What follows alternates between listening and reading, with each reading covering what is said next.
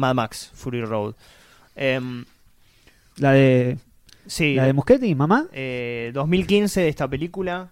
em, creo que tiene, tiene varios valores. A ver, el primero arrancar por contraste, que es es una película que yo personalmente no he visto las Mad Max anteriores y Mm. entendí perfectamente esta película. Y creo que eso es un valor es un valor en sí mismo, porque ya vamos a hablar más adelante de otras películas, de otras franquicias que bueno, básicamente si no uno no ha visto no solo la anterior, sino muchas antes, no no puede comprender nada, lo cual creo que un poco polemiza con la idea de película eso, ¿no? Como que están poniendo como una barrera ahí con el espectador. Y esta película me parece que tiene eso como valor, un poco por contraste y un poco por, por sí misma. Eh, muchos la destacan por sus secuencias de acción que claramente están logradísimas, eh, no solo en términos de, mm, digamos, de efectos especiales y todas esas cuestiones técnicas, sino de, de, de prolijidad narrativa. O sea, tiene momentos donde uno entiende qué, qué está haciendo cada personaje en cada pelea y se entiende el fuera de campo qué está haciendo el otro mientras uno no lo ve. Eh, sobre todo una secuencia que ella saca el, el cuchillo que tiene de la, de la palanca de cambios.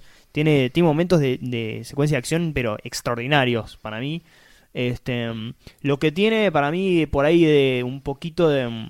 Creo que se va un poco es en el tema de... A ver, trata un tema de, de género. La Sí. película. Sí, sí. Es una película que tiene una mirada sobre la mujer, eh, para mí muy interesante, pero que me parece que está un poquito over the top, digamos, en el sentido de que, por ejemplo, tenés a Charlize Theron, que Sí. es la mujer, digamos, eh, si querés, si querés Sarah Connor, digamos, en Sí, ese sí, sí. sentido, como más eh, preparada para la guerra, este...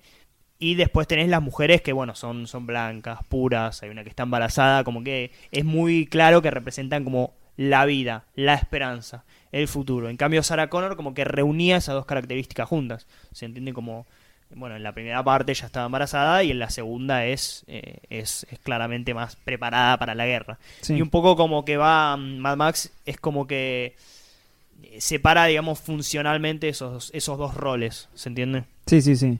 Bueno, puede ser, puede ser que, que esté un poco más subrayado. De todas formas, eh, lo hace, creo que lo termina haciendo bien dentro de una, también en contexto de una película de acción y que tiene muchísimos efectos especiales. Sabemos cómo, por ejemplo, se las eh, denominan las películas de acción como películas de hombres, películas de hombres que solamente ven los hombres. Entonces, como que dentro de, de ese de ese estigma o dentro de ese mm, de ese lugar común encuentra forma para plantar esto. Sí. No, no, igual ese subrayado no es que de repente una de las de los personajes dice y yo soy la esperanza de, o sea, no es no no no es eso, o sea, no, no te referís a eso, digamos. No, no, claramente no. Eh, obviamente no está a ese nivel, pero hay un plano. Va, hay un plano. En realidad hay un momento donde está este, este muchacho, ¿cómo se llama? Em, no, no, eh, no, el, el Tom Hardy que mira a las mujeres que están con una manguera y están todas ellas vestidas de blanco y están iluminadas de, eh, están il- iluminadas de forma resplandeciente.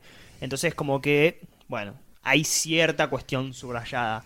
Pero, pero no deja de tener una mirada interesante en sí sobre la mujer. Sobre todo hay un plano, me parece, que es como fundamental de la película, que es que en una escena de acción está Tom Hardy disparando, o no me acuerdo si era Tom Hardy o, o Charlize y, y se ve a la embarazada de fondo y están las balas saliendo de, de los, de los cartuchos de las pistolas, digamos, y es como que se ven los dos planos, y eso, y eso es una idea sobre el mundo, digamos, y eso me parece como lo más interesante de esta película, más allá de la secuencia de acción que por supuesto están excelentes.